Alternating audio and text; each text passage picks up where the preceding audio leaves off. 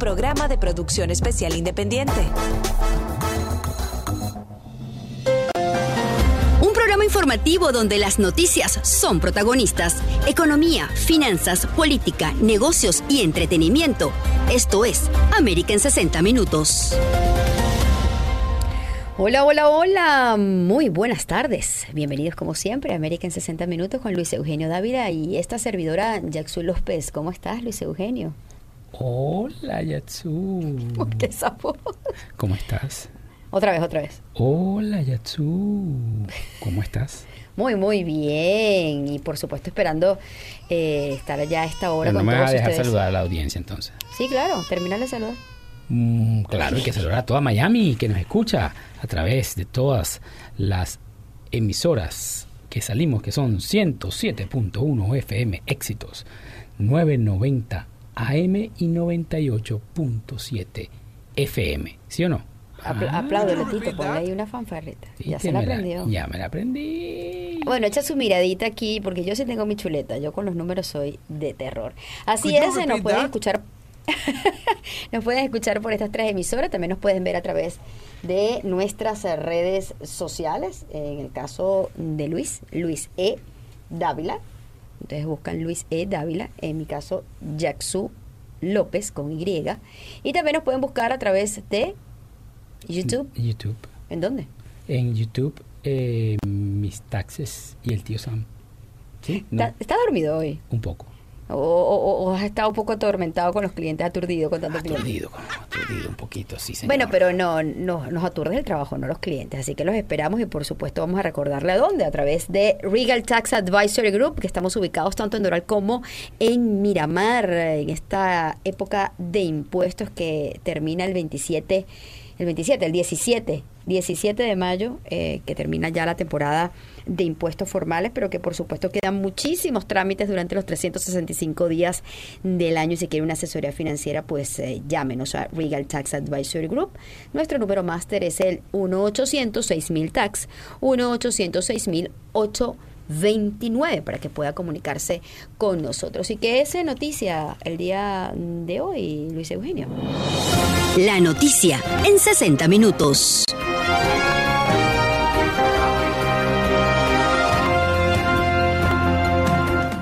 La Corte Suprema acepta ocuparse de un caso importante de la segunda enmienda sobre el derecho a portar armas en público. Y a casi 100 días del gobierno del presidente John Biden, la aprobación se sitúa en más del 50%. Y el gobierno federal se prepara para relajar la orientación de las máscaras al aire libre. Human Rights Watch pues acusa al gobierno de Nicolás Maduro sobre las ejecuciones que se están realizando en la frontera con Colombia.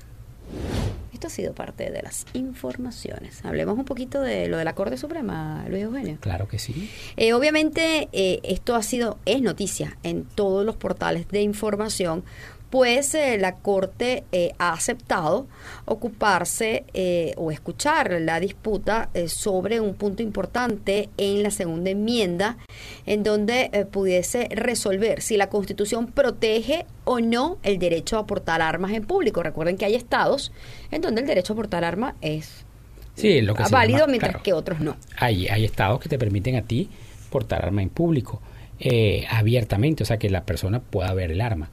En otros estados eh, hablamos de lo que es concealed, que es que no se puede ver el arma. Como es este caso, como, Como aquí el caso Florida. de Florida, que Ujú. tú puedes tener arma, pero no se puede ver el arma, o sea, no la, no, puede, no puedes cargarla Visible. abierta, visible, exactamente. Ahora, lo Y- que va aquí a evaluar la Corte es... Pero es que está- eso se está basando en una ley de Nueva York Ajá, así es. que prohíbe el uso de arma en público. Ujú.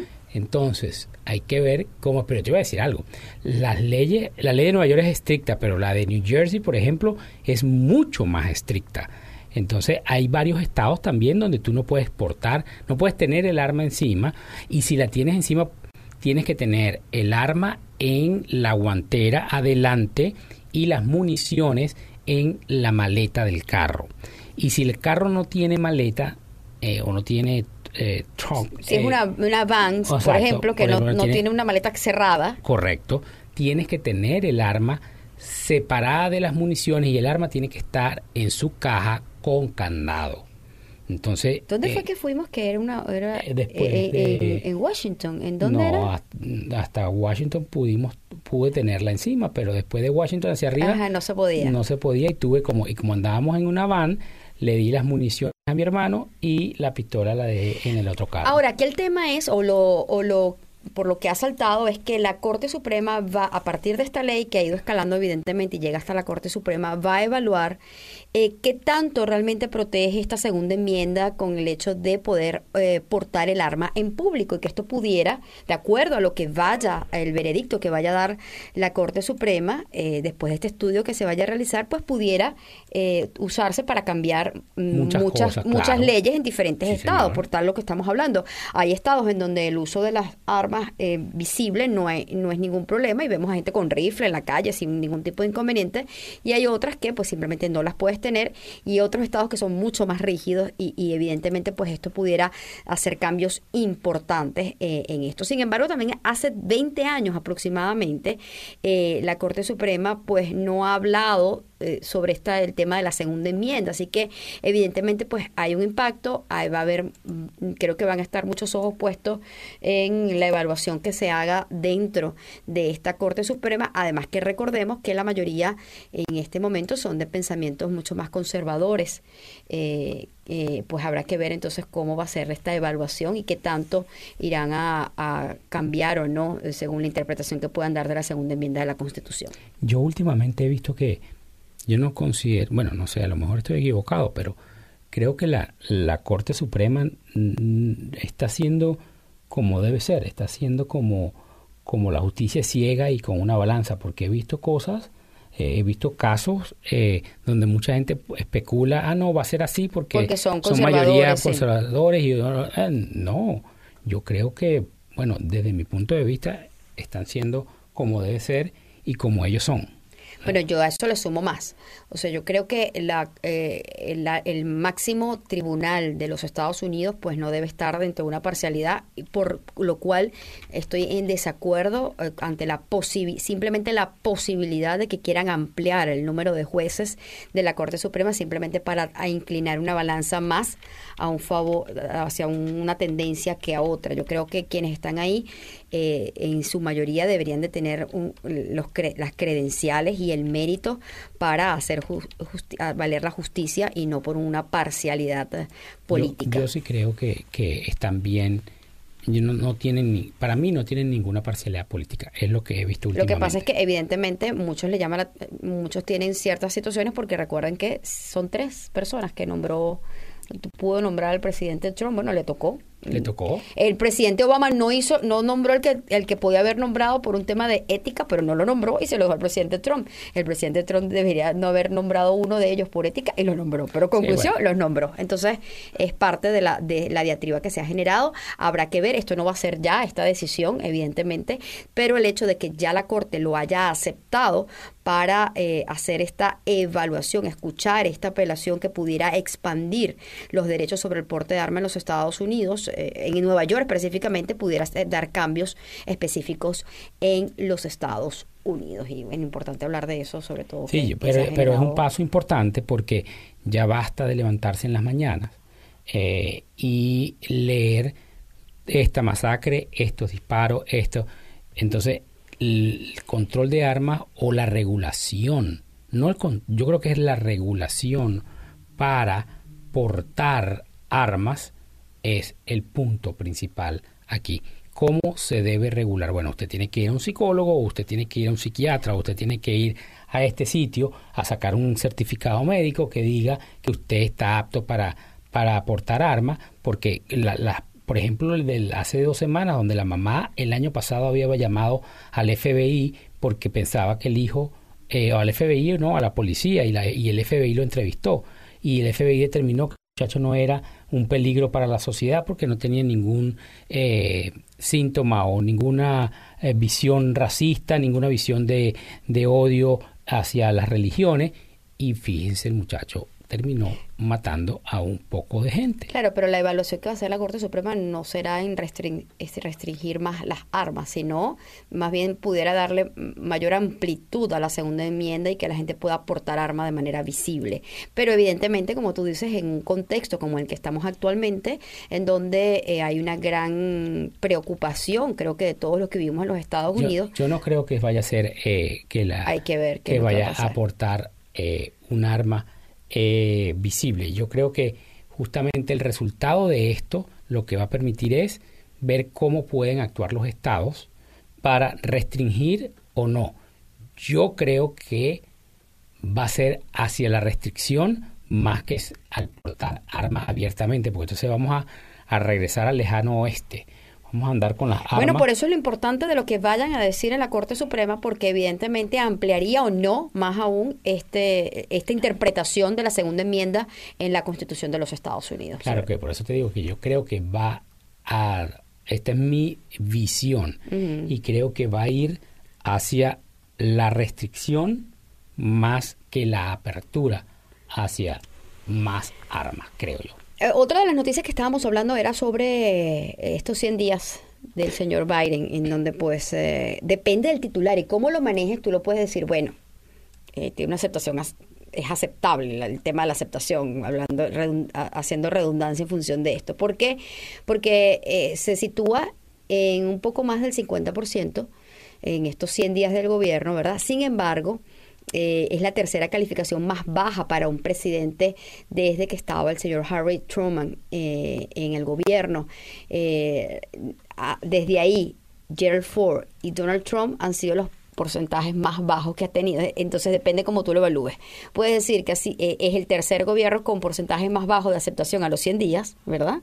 O puedes ver otros medios de comunicación que dicen tiene una aceptación del más del 50% y, y un poco más de la que tiene el presidente Trump en los 100 días. Conclusión, todo depende cómo lo, lo puedas evaluar. Puedes ver el, titular en función de la aceptación del 53% de los estadounidenses. Eh, aparentemente, pues esta aceptación está orientada más hacia el cómo se ha eh, tomado eh, los puntos sobre el coronavirus. La, la, la acción para frenar la pandemia ha tenido una buena aceptación en los estadounidenses, en donde no, donde tiene una baja aceptación o, un nivel quizás de no, de no igual de popularidad, es eh, la gestión del presidente Biden con respecto a la migración y con respecto al accionar en las fronteras. Allí eh, la aprobación no ha sido la más eh, satisfactoria para el señor Biden. De hecho, cuando haces la- el análisis, eh, mm, dicen pues que el presidente, el, la aceptación del presidente Biden se cae es en función del tema de la frontera que le está haciendo mucho daño. Bueno, esperemos. mm, Yo sí creo que, que la frontera tiene un punto bien álgido y debe cambiarse algunas cosas. No lo están trabajando de la mejor manera. Y bueno, eh, todo, todo tiene consecuencias. Así y el todo- 59% está en desacuerdo de cómo se está eh, manejando esta situación. No, yo también estoy en desacuerdo, pero vamos a amanecerá y veremos. De hecho, el miércoles, que... ¿Te fuiste? Nos fuimos. Ok, hacemos pausa. No te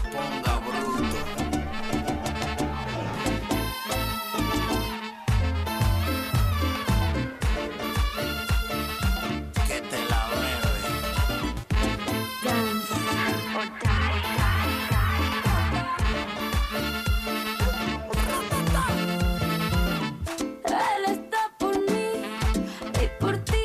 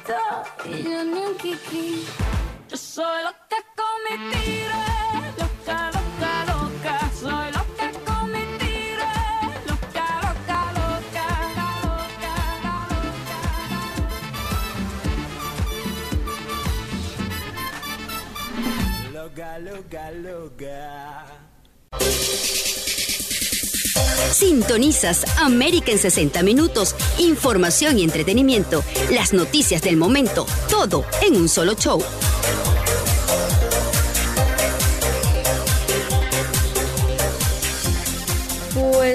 Seguimos. Luis Eugenio Dávila y Jackson López en América en 60 minutos. Recuerden que estamos eh, por éxito 107.1, 98.7 FM y 990 AM y a través de nuestras redes, eh, tanto arroba Jackson López eh, como Luis E. Dávila y YouTube a través de Mis Taxes y el Tío Sam. Como loca quedé yo hablando cuando pusiste la canción. no comiendo tigre, que fue como loca hablando aquí. Yo creo que a Luis no le gustó que estaba hablando de, ahí de la aceptación del presidente Biden, por eso me cortó. ¿Tú qué crees, Tito? Yo creo. ¿Tú crees? Sí, claro. claro. Pero bueno, eso es información, eso es noticia y parte justamente es eh, informarlos de lo que está ocurriendo. Hablando un poco también de estas acciones que se están emprendiendo, es que eh, aparentemente la administración eh, Biden, el gobierno federal, está programando relajar ya esta guía de salud pública federal sobre el uso de las mascarillas eh, al aire libre. Dicen que esta semana pudiera ya estar eliminándose esta guía del gobierno federal. Recuerden que en el momento que llegó el señor Biden a la presidencia, dijo que era un mandato eh, a todo el país eh, el, el estar con mascarilla en lugares públicos y dicen que este anuncio pudiera darse el día de mañana, eh, este martes, para ir flexibilizando un poco las guías en función de el, esquema de vacunación y todo lo que se está realizando actualmente. De hecho, el asesor médico en jefe de la Casa Blanca, el señor Anthony Fauci, indicó que esta nueva guía de las máscaras era inminente. Sin embargo, advirtió que a pesar de que van a flexibilizar el tema de las mascarillas en lugares públicos y abiertos, pues hay que seguir cumpliendo las medidas de salud pública hasta que los CDC realicen una nueva evaluación. Vamos a ver si entonces mañana van a hacer este cambio y este anuncio que estamos señalando el día de hoy con respecto a las máscaras. Yo creo que sí, yo creo que eso es algo positivo. Eh, siempre desde el mes de febrero he estado comentando de que esta pandemia estamos en la puerta de salida y hay que salir bien de ella, hay que terminar de salir, pero cuidándose también. De eh, manera cautelosa, Cautelosa. A mí me tocó en la salida, pero bueno, ya estamos nuevamente aquí y estamos de salida también de esta pandemia, así que a seguir los requerimientos de el CDC. Así es, y otra de las informaciones que decíamos en titulares es que Human Rights Watch está acusando al régimen de Nicolás Maduro sobre las ejecuciones que se están dando actualmente en la frontera con Colombia. Este lunes ha emitido eh, una serie de acusaciones a través eh, de todo un estudio que realizó esta, esta organización, en donde eh, acusan a las fuerzas de seguridad del régimen de Maduro a, ejecución, a hacer ejecuciones extrajudiciales por lo menos hablan de varios civiles en detenciones arbitrarias y torturas, entre otros abusos que catalogaron de aberrantes contra la población del estado Apure. Esta es una población fronteriza eh, con Colombia y la organización embarcó estas acusaciones en una ofensiva lanzada desde el mes de marzo del, por el régimen de Nicolás Maduro contra supuestamente unos grupos irregulares y hemos visto todas las situaciones que se han generado allí. Por ende, Human Rights Watch pues ha estado documentando todo esto. Recuerden que en pueblos eh, fronterizos de Colombia se ha generado una estampida de venezolanos eh, huyendo de la situación tan lamentable que se está generando actualmente eh, en la frontera, que no es solamente la escasez y todo lo que vemos actualmente en Venezuela, sino que también estos enfrentamientos, estas situaciones, pues que están mm, prácticamente dejando eh, sin ningún tipo de amparo a los civiles eh, venezolanos. Así que importante que Human Rights Watch, una organización como esta que tiene lobby y que tiene vocería a nivel mundial, pues nuevamente ponga en el tapete el tema de Venezuela y sobre todo las ejecuciones que se están dando en, en No, la y en la frontera. frontera hay enfrentamientos fuertes. Eh, a mí me pasó un video, un, un militar machavista que Chávez, eh, que estudió conmigo y, y me pasó un video donde habían militares, muchachitos, soldaditos, eh, bien, bien eh, fuertes las imágenes, ¿no? Donde Sí, heridos y todo esto. Ahora, lo que lo que hay en que el ver- helicóptero, en el helicóptero de, de, la Fuerza Aérea, eh, montaron a todos los heridos y el video estaba bastante fuerte. Y no era un video de esos de pasa para acá, pasa para allá, pasa para allá, no. Era video do- donde ellos mismos, el, el grupo que, de donde obtuvo el video lo mandó. Entonces, eh, es fuerte lo que está pasando en la frontera. Claro, pero lo que el tema es que están utilizando eso para matar a, civiles que no tienen nada que ver en esto y que simplemente son habitantes de la zona. Y sabemos que el régimen no le tiembla el pulso para hacer cualquiera de estas barbaridades. Y seguimos con más eh, información y, pasamos al, al tema ya económico. Regal Tips, todo lo que tienes que saber para tener una economía saludable. Y dentro de Regal Tips que venimos gracias a Regal Tax Advisory Group, recuerden ubicados en Doral y en Miramar, nuestro número máster para cualquier cita, el 1-800-6000 Tax, 1-800-6000-829. Y una de las informaciones que hay es sobre los precios de la gasolina, en donde pues se señalan que ha alcanzado el mínimo de siete semanas y que Florida es el estado que está pagando menos que el promedio de los Estados Unidos. Bueno, es un centavo, pero es algo, pero es menos por lo menos. Así que parte de la, de la gran caída que se generó pues post pandemia y que hemos estado eh, haciéndole seguimiento y sobre los picos que se han generado, que había muchísima eh, preocupación al principio de este año, pues pareciera que se está estabilizando el- los precios a un estado por lo menos de normalidad. Y es que los conductores están pagando pues un promedio de 2.79 dólares por galón del precio regular. Este es el precio al, al día del lunes como tal. Y que es el precio más bajo desde el 8 de marzo, según la misma Asociación Estadounidense del Automóvil, que es el que hace todo este, ¿cómo se dice? Tracking, Eh, todo este Conteo, evaluación, todo, sí, hace todo, esta, ajá, todo este registro eh, mes por mes, en donde pues eh, hablan- Día a día. Es día a día, exactamente, en donde pues eh, dicen que están bajando los precios y que Florida eh, está dentro del promedio con los estados con el precio más bajo del territorio federal. Así es. Y tenemos también, aparte de la gasolina, tenemos la información que está en, mucha, en muchos portales también, que es el aumento del tax, del impuesto que supuestamente el presidente Biden va a hacer a las ganancias de capital. Eso lo conversamos el, El sábado. en Mis Taxes y el tío Sam. Y bueno, están todos los portales diciendo que las ganancias de capital van a ir al 43.8%. Bueno, vamos a explicarlo. 3%. Vamos a explicar primero qué es una ganancia capital. Las ganancias de capital son las ganancias que se obtienen cuando usted tiene eh, acciones en la bolsa, cuando usted tiene bitcoins, cuando usted tiene una, una propiedad de real estate y la tiene alquilada, eh, o tiene su propia propiedad y donde usted vive, eso son ganancias de capital. Entonces, dicen que van a subirlo a 43.4%.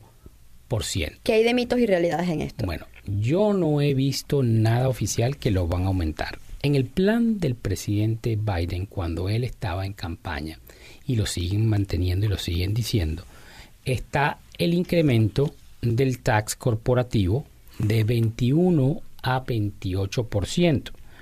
Bueno, porque el presidente, el expresidente Trump lo bajó de 34, de 35, perdón, a 21. Al bajarlo de 35 a 21, lo bajó 14 puntos. Lo que siempre dijo el presidente Biden en campaña era que era demasiado la baja del impuesto. Por lo tanto, iban a ir a la media, iban a ir a 28% en el impuesto corporativo. Esas son las corporaciones. ¿ok? Corporaciones C. Entonces, el- lo que está planteado hasta ahora es 28%. Ahora bien, anteriormente, vamos a empezar con el, con, con el pasado. Anteriormente, la ley de impuestos, antes del 31 de diciembre de 2017, el impuesto máximo era el 43.4%.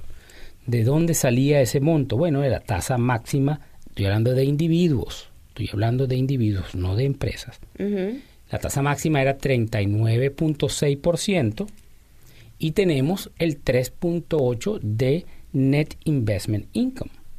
Entonces, el, el Net Investment Income es 3.8. Por lo tanto, 39.6 más 3.8 nos da 43.4%. Es la misma tasa que existía anteriormente para los individuos y es la tasa que están diciendo ahorita que va para las capital gains. Yo no he visto nada que va para el capital gains. Lo que también dijo el presidente en campaña era el impuesto del seguro social, el impuesto el que con el efecto donut. Con un efecto donut quiere decir que las personas que ganan hasta actualmente hasta 140 mil dólares pagan seguro social 6.2%. Las personas que ganen más de 140 mil dólares no pagan seguro social, ya hasta ahí pagamos. Hasta ahí se paga el seguro social, tanto en la ley vieja como en la ley nueva y como ha sido siempre. Siempre ha sido así. Ahora, lo que está propuesto es que hasta 140 pagan el 6.2 y luego comienzan a pagar otra vez después de 400 mil dólares. Es decir, que si tú ganas 300 mil, ya no pagas. No pagas. Ni 320, ni... No. Ahora, cuando llegas a 400, nuevamente te empiezan a pechar. Empiezas a pagar otra vez el seguro Que social. es el 6.2. 6.2%. Eso es el incremento que nunca ha existido y que en campaña se dijo que iba a suceder. Por lo tanto, es un impuesto, digamos, nuevo, porque en el caso de las corporaciones se está restableciendo un poco el impuesto a como estaba antes. Ahora, la tasa, están hablando, eh, lo que explican los medios, que otra vez lo digo, yo no lo, he- visto en la Casa Blanca, lo he buscado, pero no lo, he- no lo he encontrado, es que a partir de un millón de dólares van a pechar los capital gains a 39.6%. Bueno, no lo he leído. Eh, los capital gains hay que definir qué, si son a largo plazo o a corto plazo, porque a corto plazo siempre estuvieron, siempre estuvo la tasa de 39.6, porque recuerden que lo- las ganancias de capital a corto plazo van de acuerdo al tax bracket del cual usted esté. Si usted ganaba o gana más de 500 mil, 600 mil dólares, está en el tax bracket mayor. Por lo tanto, si establecen ese tax bracket a un millón, bueno, van a empezar a pagar por las ganancias de capital a corto plazo ese 39.6. Pero las ganancias a largo plazo son 15% y 20%. Yo no creo que eso lo aprueben porque eso sí sería una destrucción de la economía de los Estados Unidos. Por lo tanto, es muy difícil que aprueben la ganancia de capital que está en 15 y 20, la aprueben a 40% o a 43%. O, Eso va a ser una estampida de, de, Claro, los inversionistas de inversionistas de los Estados a, los- se van, a otra parte. se van a ir de los Estados Unidos y este país es de inversión. Pero seguimos después de el Waka Waka. Así es, ya venimos con más de América en 60 minutos. No se retiren.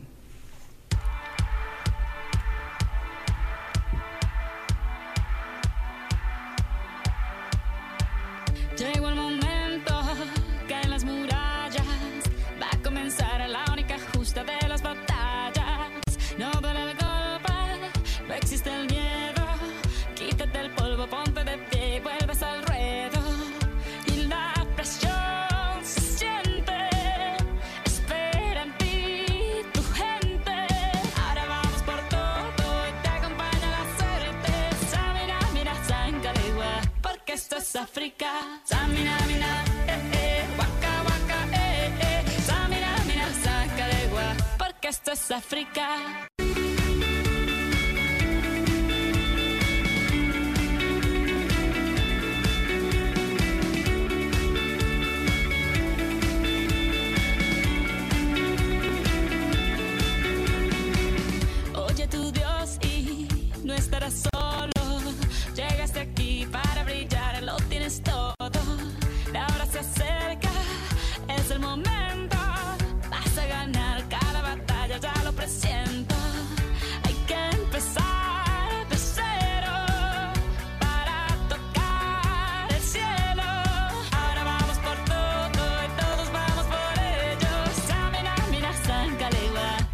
Esto es África.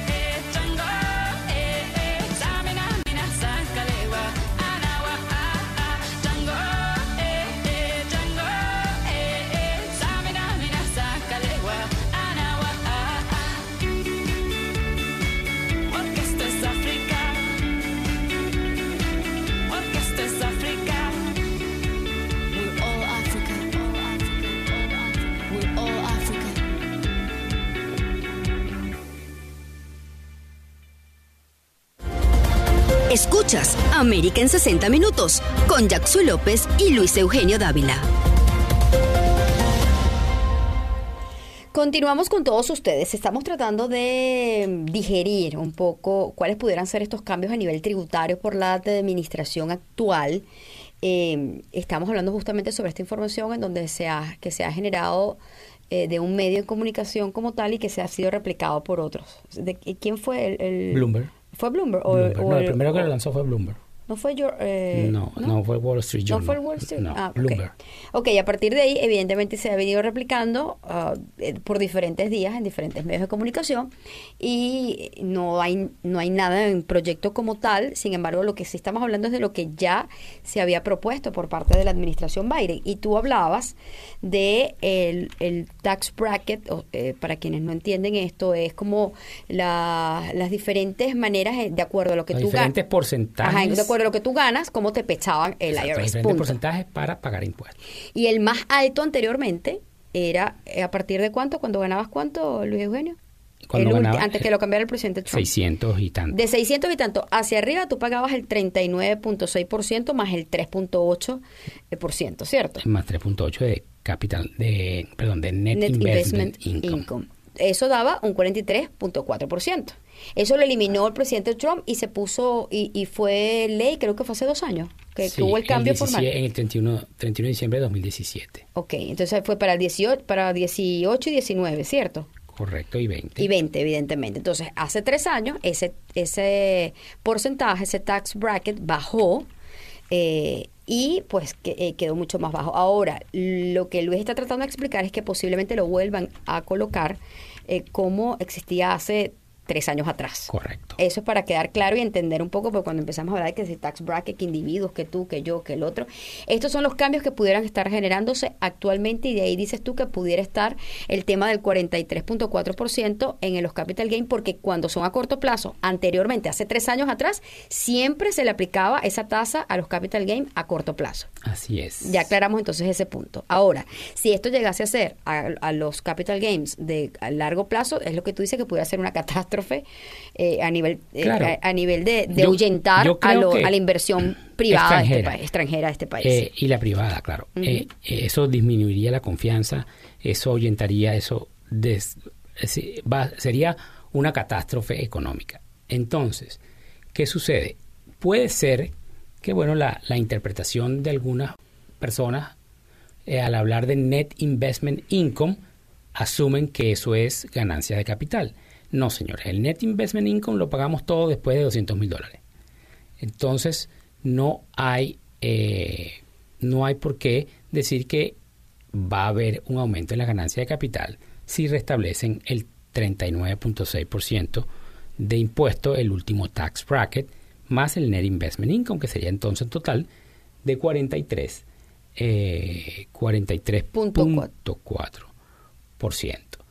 Las ganancias de capital a largo plazo, que son las que, por ejemplo, mantienen el estado de la Florida, las que eh, ¿Cómo que mantienen el estado de bueno, Florida? el estado de la Florida es- es- vive mucho del- de, la inversión extranjera, porque cuando hace ganancia de capital, la ganancia de capital eh, generan la, el- la inversión extranjera, perdón, no la ganancia de capital.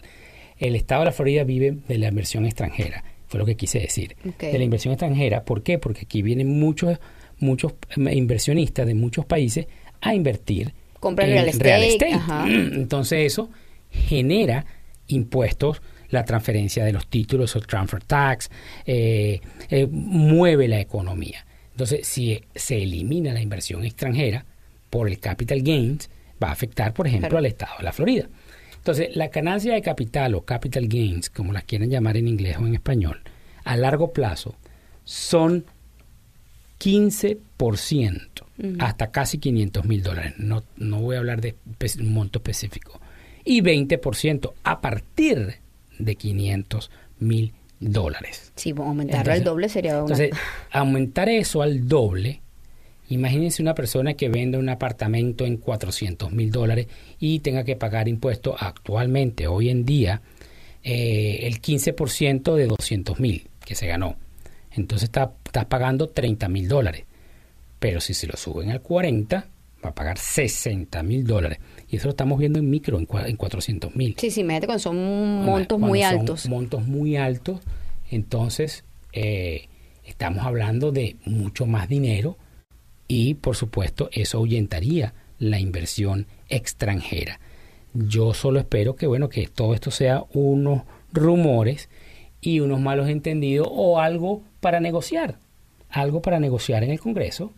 Bueno, vamos a negociar ahora, no no 40, vamos a subirlo al 25. Es más, en una oportunidad, y lo voy a buscar, yo leí el presidente en campaña diciendo que él quería las ganancias de capital en 25%. Yo voy a buscar eso a ver si lo encuentro. Que 25%, bueno, ya es otra cosa, crean un tax bracket, en vez de ser 15 y 20, sea 20 y 25. Entonces ya, ya ahí es algo razonable, es algo más creíble y algo que se puede manejar dentro del presupuesto de inversión que una persona tiene, dentro del presupuesto eh, que uno maneja cuando va a invertir, porque si yo voy a comprar una propiedad y la quiero hacer, la que la estoy comprando para venderla en un año, con la ganancia de capital y el, la comisión de real estate, ya se me fue lo que pudo haber aumentado claro, o lo que la- la pudo haber- ganancia que la pudiste ganancia haber. que pueda voy a estar en pérdida. Entonces voy a tener que, que quedarme con la casa 15 años para no poder Para no perder. es para no perder dinero. Entonces no tiene sentido. Ah, y la idea es que las personas inviertan dentro de los Estados Unidos y no se vayan a otros países.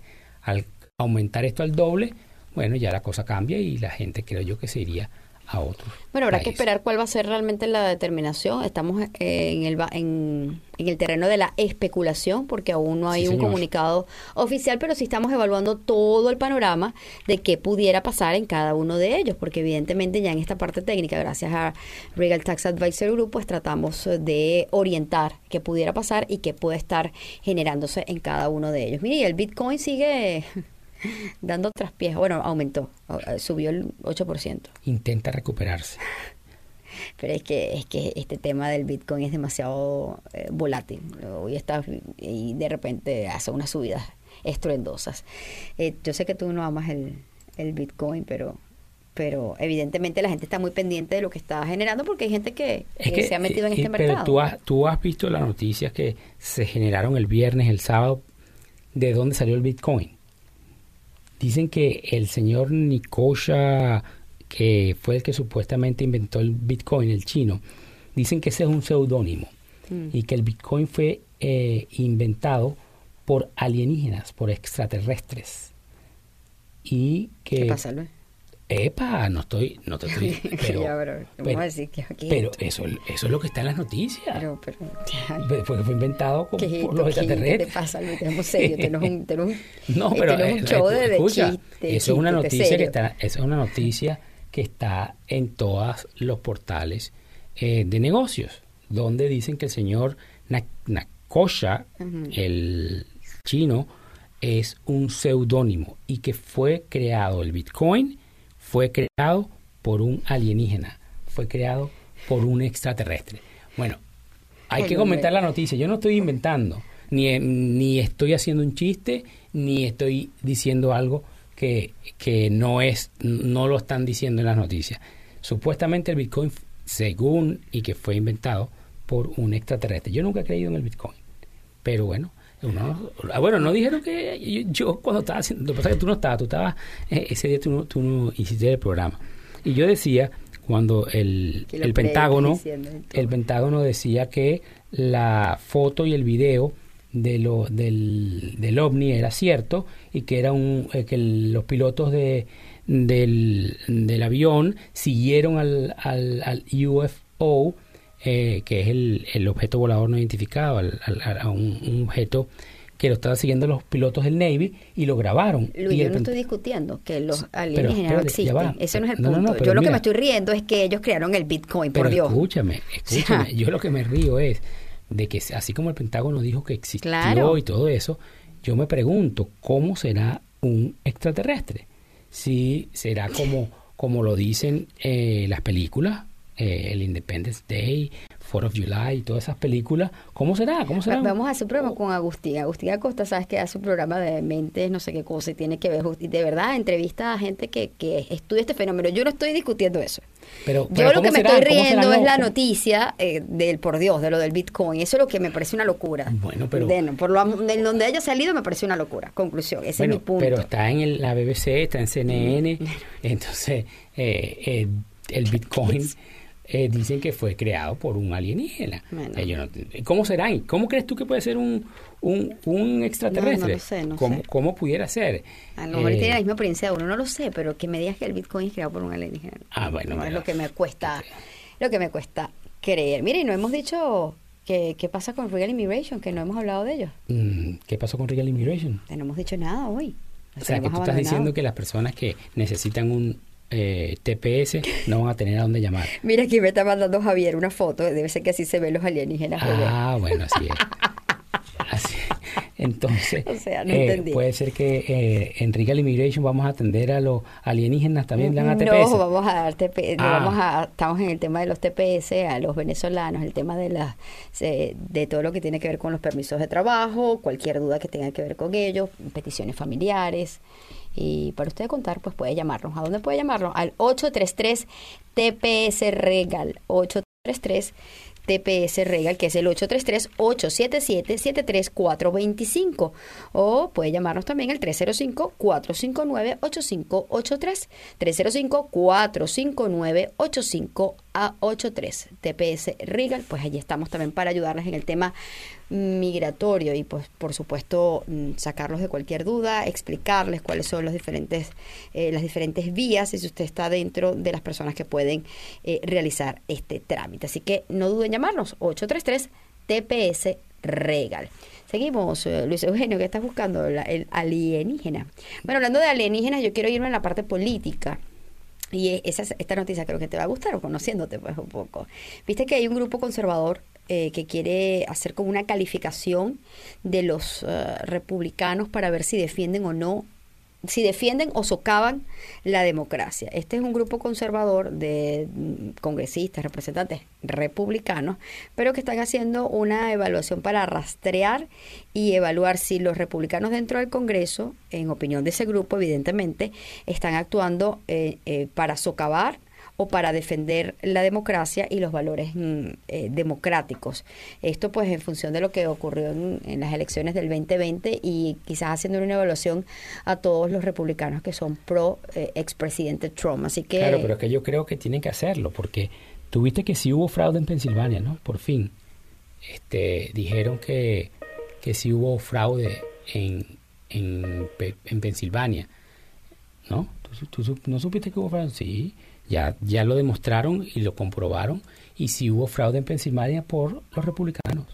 Y ya la corte lo determinó, todo el mundo lo determinó, todo lo que tiene que determinar. bueno, esto es una iniciativa que está evaluando esto del accionar. Vamos a hacer pausa, ya Sí, veremos. señor.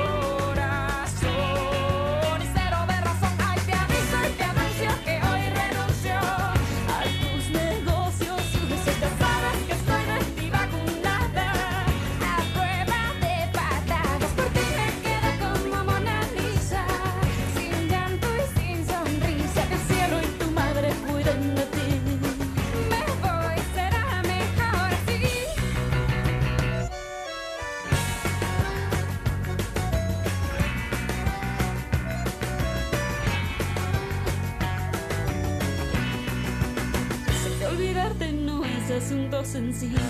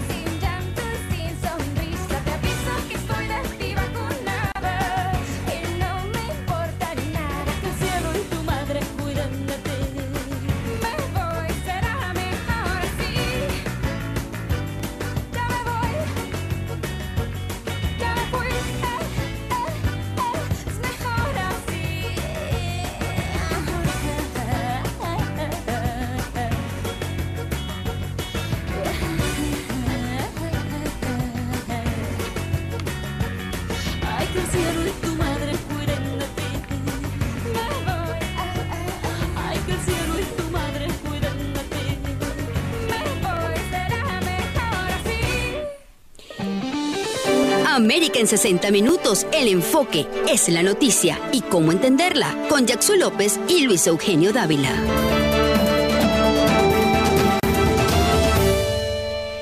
Así es, el segmento final del programa del día de hoy, donde hemos hablado de todo, economía, política, alienígenas, y para ustedes contar, y venimos eh, gracias a Regal Immigration. Recuerden, si tienen alguna duda con el tema de TPS, necesitan ayuda, permisos de trabajo, pueden llamarnos al 833 TPS Regal 833 877 73425 833 877-73425 para que se comunique con nosotros. Y, y, no hemos dicho esto del, tema de las vacunaciones, y es que la, la, vacuna Johnson Johnson ya está de vuelta acá al estado de Florida.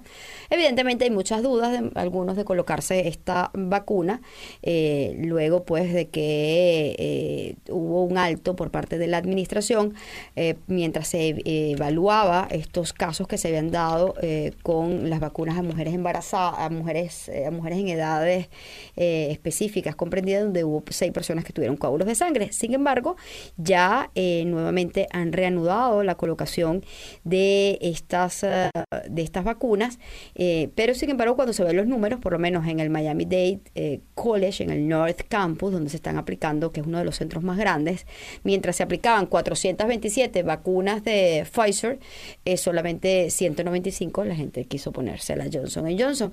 En fin, eh, hay todavía mucha precaución ante esto, pero ya está disponible, sobre todo eh, para quienes quieren colocarse una sola dosis y no estar en esta eh, en este tema de ponerse dos dosis ya está disponible en los diferentes centros de vacunación acá en el estado de Florida. Y es importante pues señalárselo a las personas. Ya creo que empezaron con la cuenta regresiva. Sí, ya empezó con la cuenta regresiva nuestro matemático. 3, 2, 1. Y prácticamente se nos va. Mira, no me quiero ir sin, sin hablar del... Uh, del ese es Tito, ¿no? Que está poniendo esos sonidos extraños. Sí. De los alienígenas. No, ya no sí. queremos hablar de los alienígenas. Eh, eh, hubo el Oscar el día de ayer, yo la verdad no, no los vi, no, no los, pero sí he, visto las críticas eh, en función de lo complejo que fue hacer esto con mm, COVID, con pandemia. Eh, muchos dicen que fue un completo desastre, que no era como se esperaba. Otros dicen pues que eh, quizás eh, por el tema de, la, de las restricciones mm, por la pandemia no fue lo, lo, voluptuoso y luminoso que normalmente es. Sin embargo, sí hubo presencia a nivel general de las diferentes etnias, razas, o sea, personas de diferentes, de, de, diferentes partes estaban allí y de verdad que ganadores, no, no, no solamente los que constantemente vemos, sino de diferentes países, pues también eh, enalboraron este galardón. Así que creo que hay que darle un punto allí al tema del, del Oscar en función de ir viendo y, ver cómo van cambiando las cosas eh, ante la sociedad, que evidentemente va cambiando. Así que pues había que darle, había que comentar un poco esto, aunque no es nuestro tema, pero también es parte de la información, información que ustedes tienen a través de estos 60 minutos eh, en nuestro programa. El programa ya prácticamente se está yendo. Recordar que venimos a nombre de Regal Tax Advisory Group, eh, nuestro número máster, tanto para Doral como para Miramar. Recuerden que tenemos que atenderlo por eh, cita previa, primero por el volumen y luego también por las restricciones de COVID. Si usted no quiere venir, lo podemos hacer eh, virtual, tenemos todos los mecanismos para hacerlo. Pues puede llamarnos al 1-800-6000-TAX, 1-800-6000-829. Y si el tema es de inmigración y tiene dudas y necesita comunicarse con nosotros, pues recuerden a Regal Immigration eh, Advisory Group y estamos en el número máster que es el 833 TPS Regal 833 877 73425 o el 305 459 8583 nos despedimos el día de hoy. La invitación para mañana por la misma hora, a la una de la tarde, por este, estas mismas emisoras, tanto 107.1 FM, 98.7 FM y 990 AM. Luis Eugenio Dávila y esta servidora le dicen chao, chao. Y la invitación entonces para mañana. Recuerden, todos son importantes en esta América. Los controles son todos suyos, señor Tito. Todos bajaron bailando y uno gozando televisor. Los marcianos llegaron ya y llegaron bailando ricachá, ricachá, ricachá, ricachá. Así llaman en Marte al cha-cha-cha. Las marcianas muy bonitas en trajes de mangoleta giraron en mil piruetas del ricachía. Los marcianos llegaron ya y llegaron bailando ricachá, ricachá, ricachá, ricachá. Así llaman en Marte al cha-cha-cha.